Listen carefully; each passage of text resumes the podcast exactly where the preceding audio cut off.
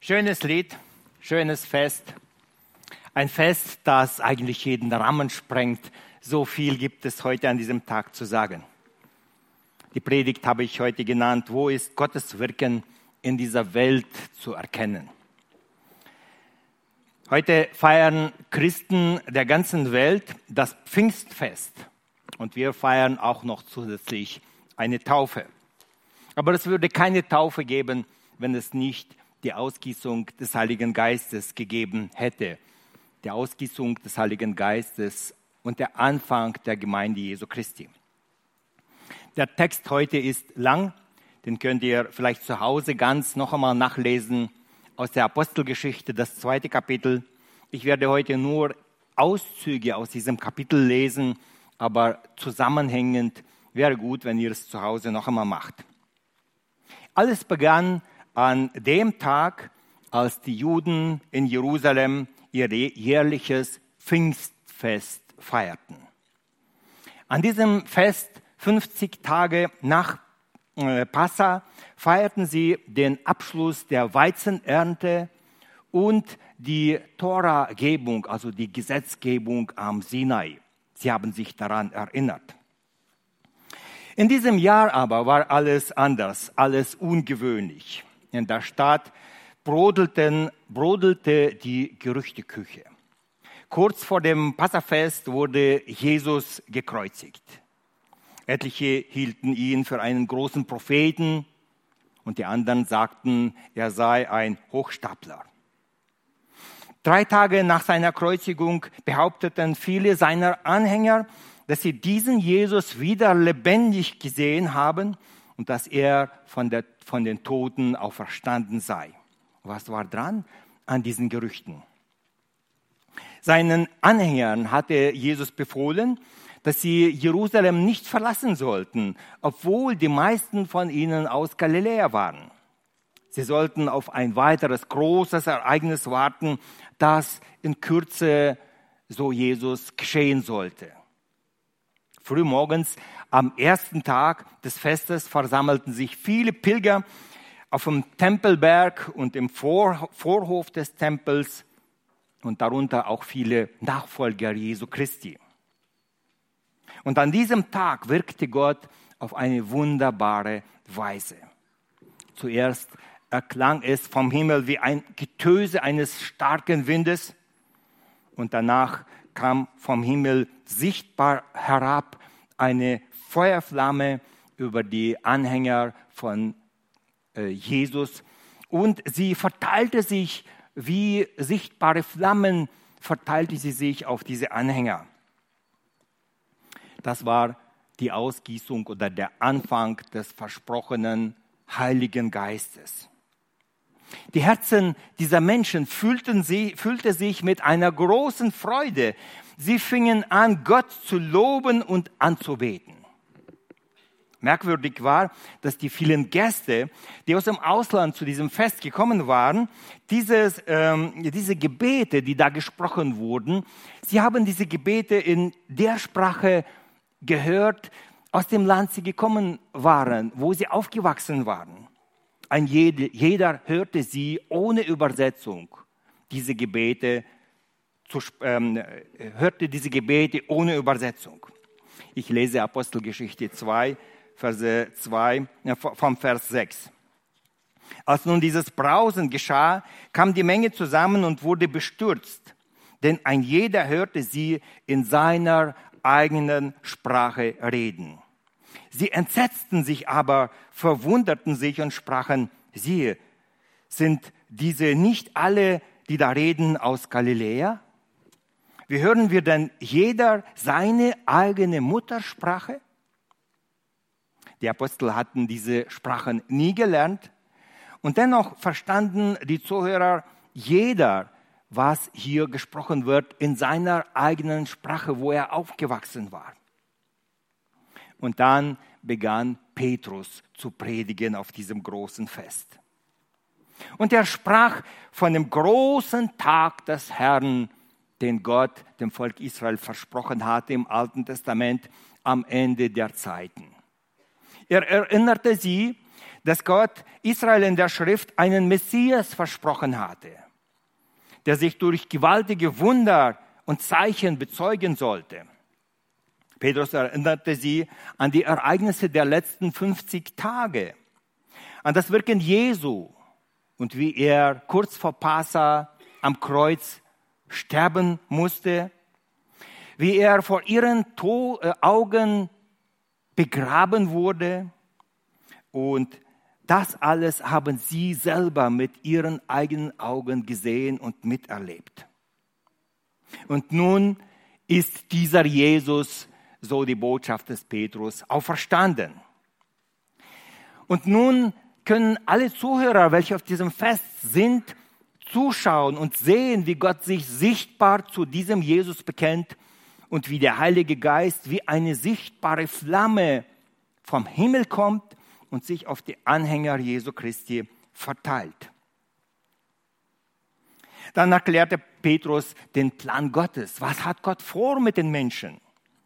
Und er sagt, Apostelgeschichte 2, 36, so wisse nun ganz Israel, das ganze Haus Israel gewiss, dass Gott diesen Jesus, den ihr gekreuzigt habt, zum Herrn und Christus gemacht hat. Und während dieser Predigt gingen den Menschen die Augen auf. Wie ein Puzzle reimten sich die Verheißungen der Propheten, die Wunder, die sie von Jesus gesehen hatten, die Ereignisse der letzten Tage in ein Gesamtbild zusammen. Und sie erkannten den Zusammenhang. Jesus war der Messias, den Gott ihnen versprochen hatte. Und sie haben ihn nicht erkannt. Und sie haben ihn getötet. Und diese Botschaft, als ihnen die Augen aufgingen, diese Botschaft, die traf sie ins Herz. Sie waren über sich und über ihre Blindheit entsetzt.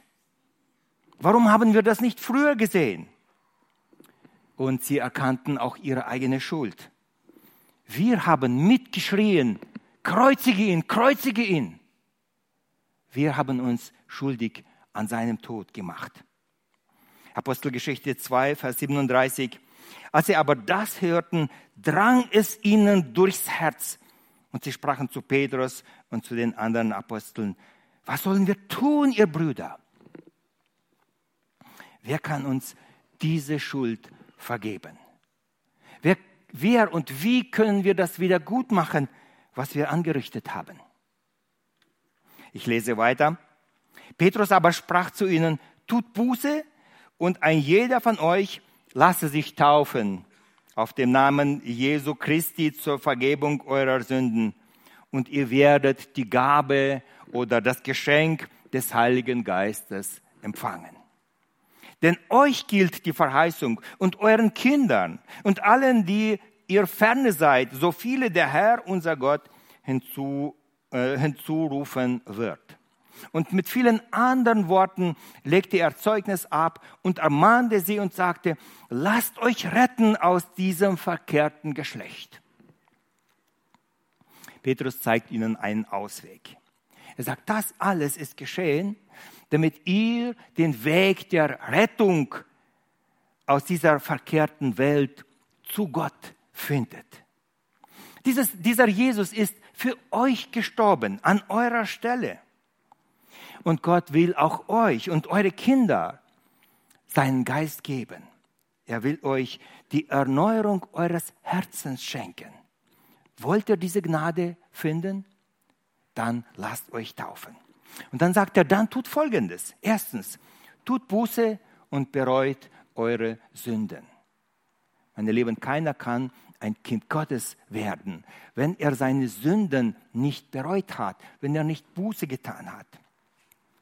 Buße ist eine radikale Umkehr im Leben. Buße ist eine Abwendung vom, von der Sünde und von der Welt und eine Zuwendung zu Gott.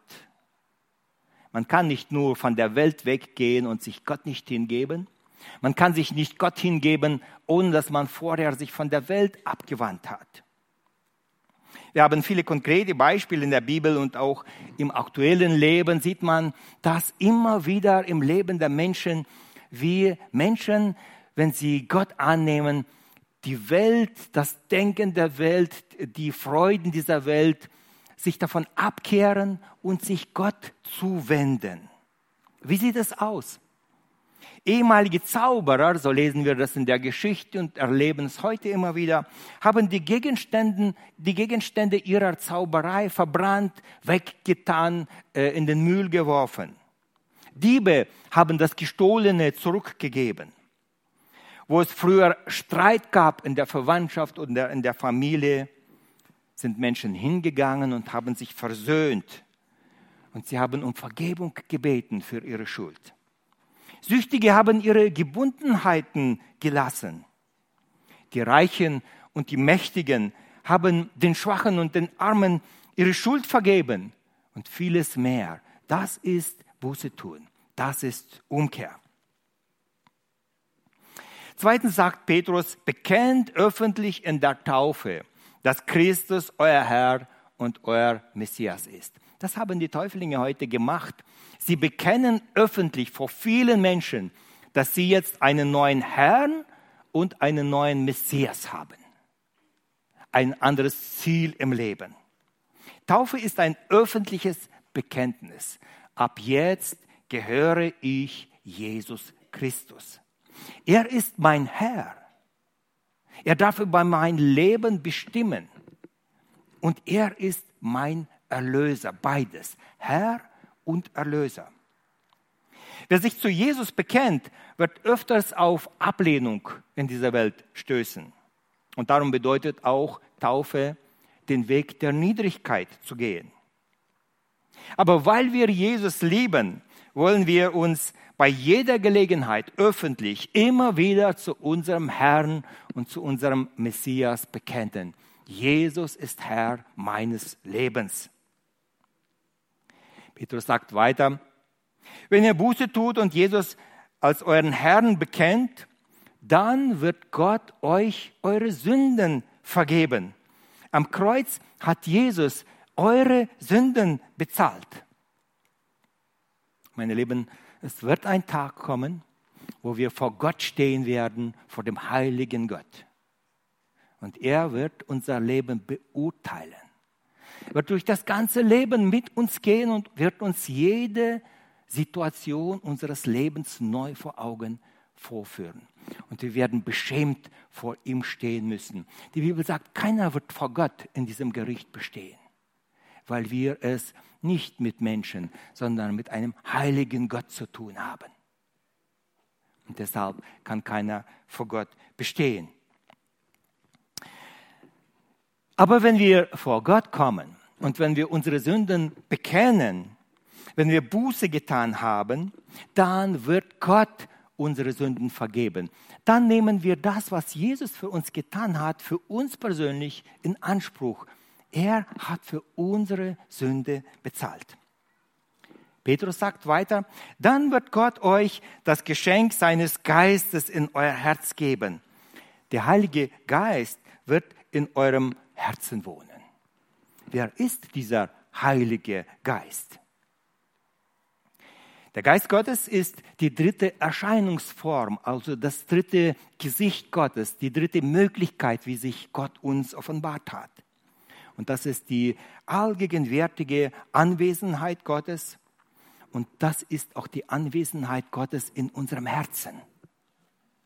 Der, Gottes, der Geist Gottes zieht in das Herz eines Christen ein. Und Jesus sagt, ich und der Vater werden zu euch kommen und werden in eurem Herzen eine Wohnung machen. Als zweites, wozu braucht ein Christ den Heiligen Geist? Ich denke, gerade zu Pfingsten sollten wir uns mit dieser Frage enorm beschäftigen. Wozu brauchen wir den Heiligen Geist? Geht es auch ohne den Heiligen Geist? Dieses Thema ist so groß, wozu brauchen wir den Heiligen Geist? Es gibt so viele Punkte, über die man heute reden sollte, aber ich werde nur auf etliche wesentliche Punkte heute eingehen Vielleicht gibt Gott eine Gnade, dass wir bei einer anderen Gelegenheit mehr über den Heiligen Geist erfahren. Der Geist Gottes gibt uns Kraft für alle Herausforderungen der Nachfolge. Das hat Jesus Christus vielfach gesagt. Der Heilige Geist wird uns mit Kraft ausrüsten, damit wir seine Zeugen sind. Das, heißt, dass wir dementsprechend, wie er es möchte, in dieser Welt leben können. Apostelgeschichte 1, Vers 8, das steht geschrieben.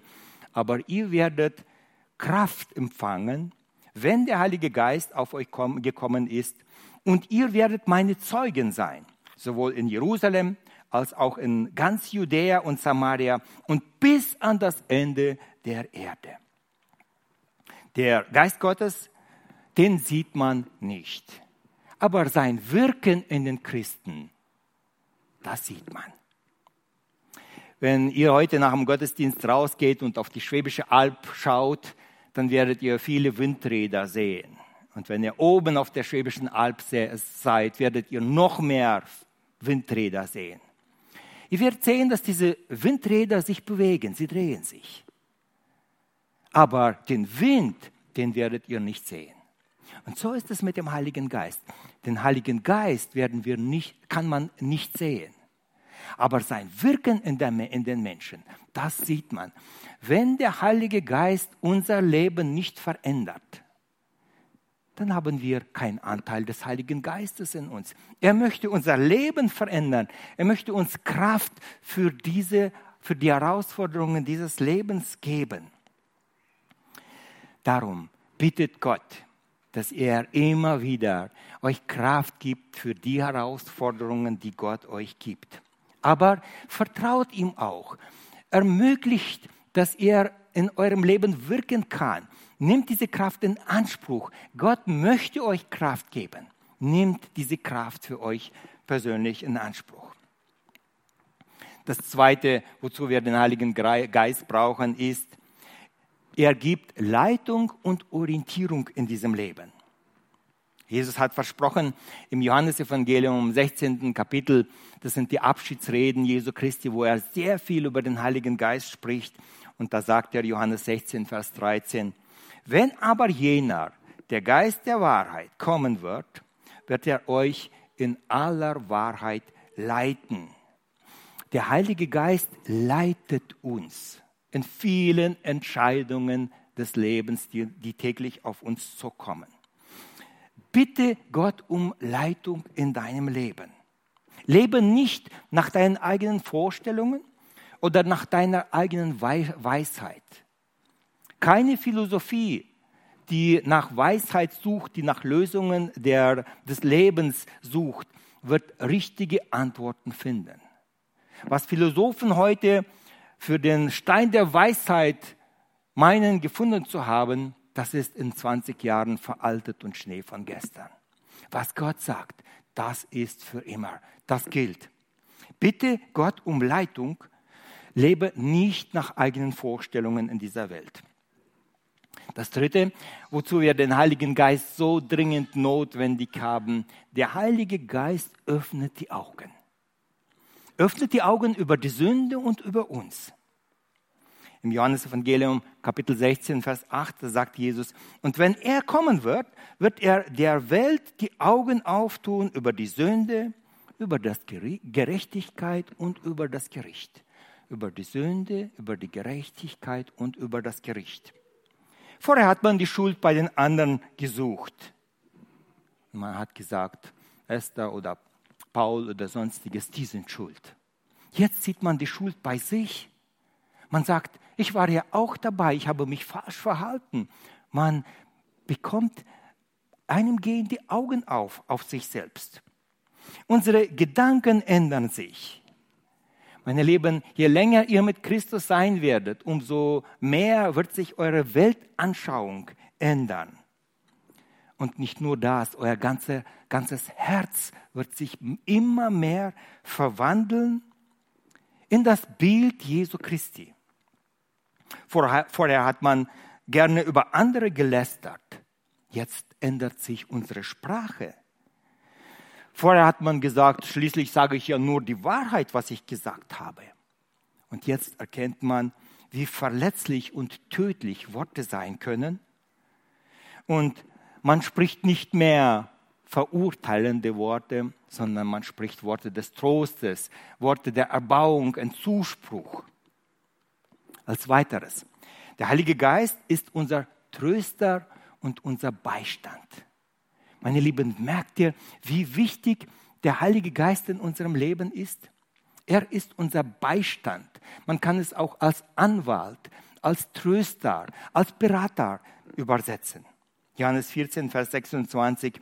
Aber der Tröster, der Heilige Geist, den mein Vater senden wird in meinem Namen, der wird euch alles lehren und euch an alles erinnern, was ich euch gesagt habe.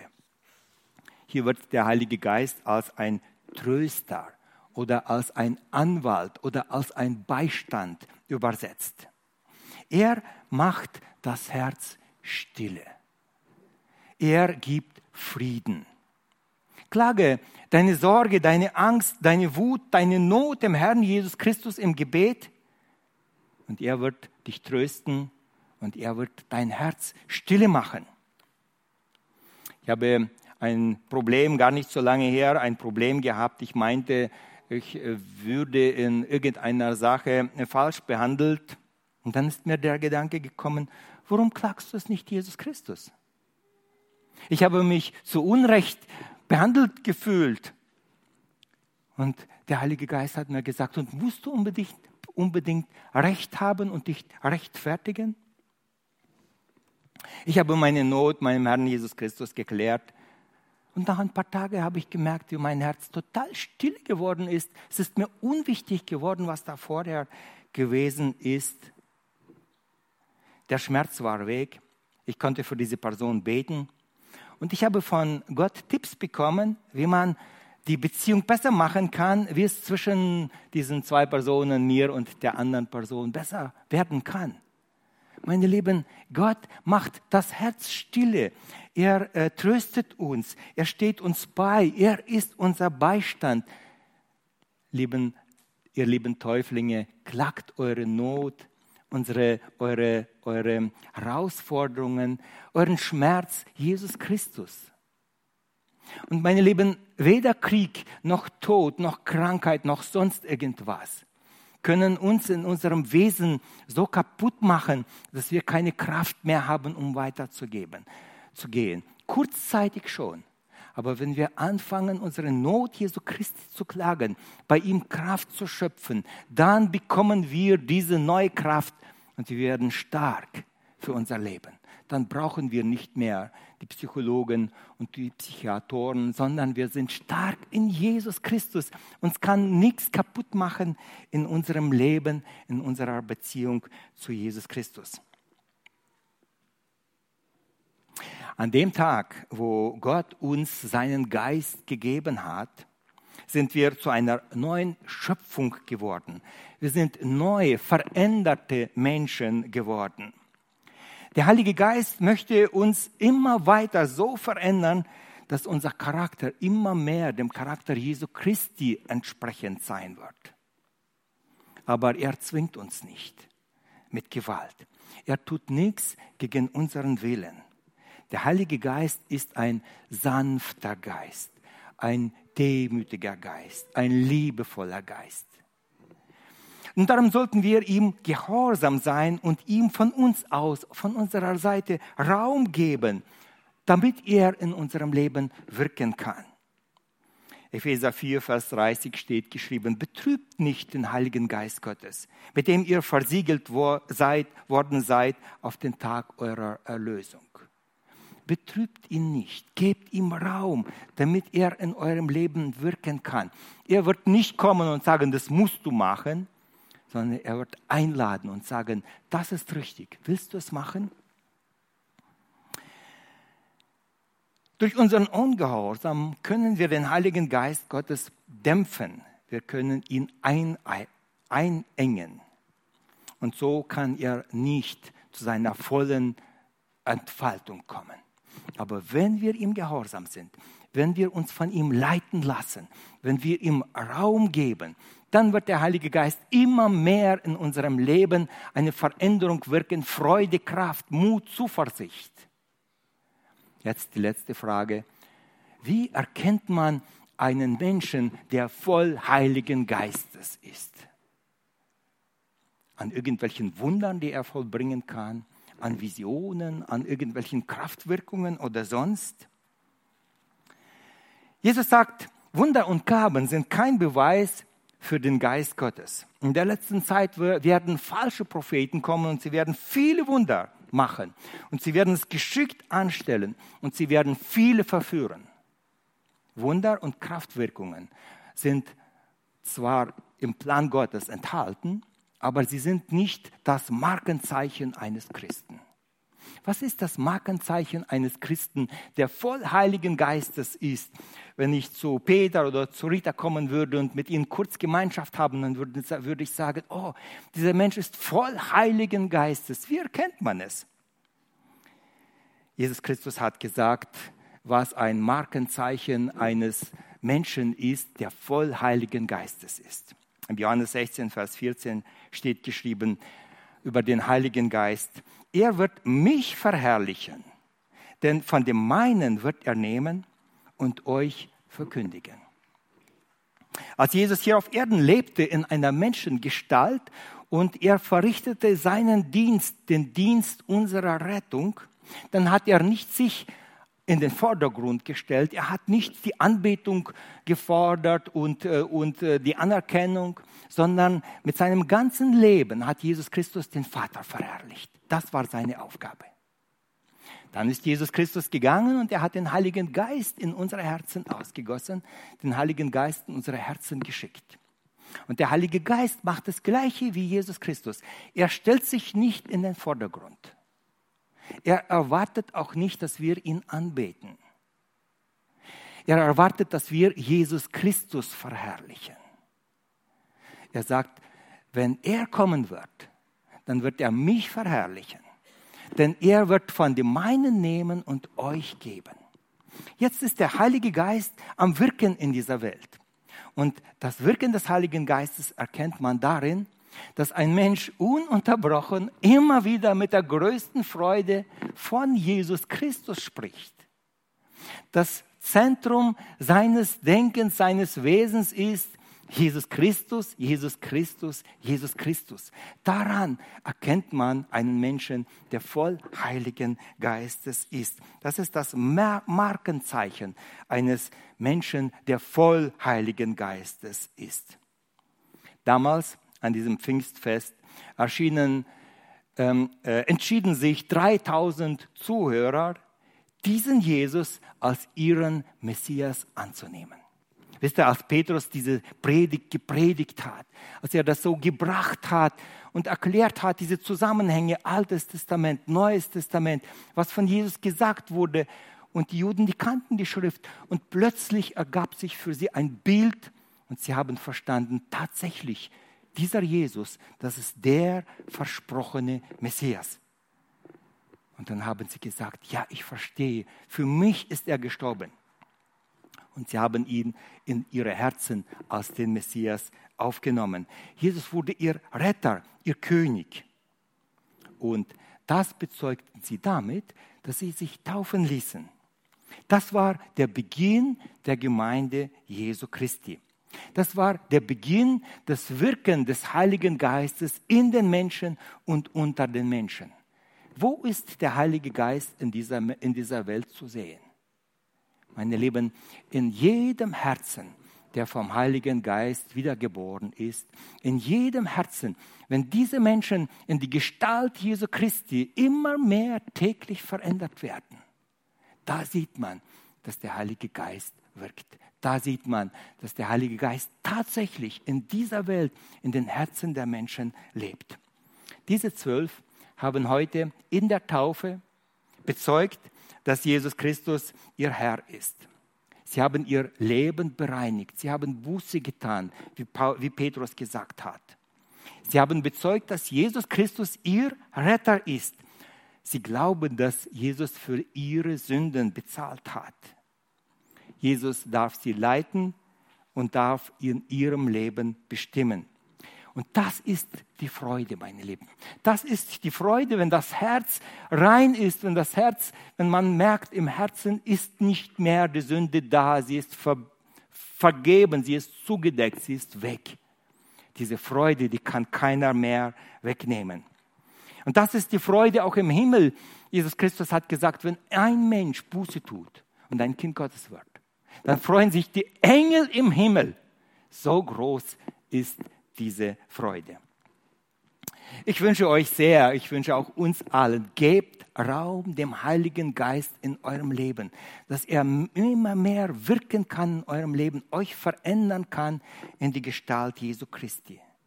Haltet den Namen Jesu Christi hoch, dankt ihm, hört auf ihn, liebt ihn.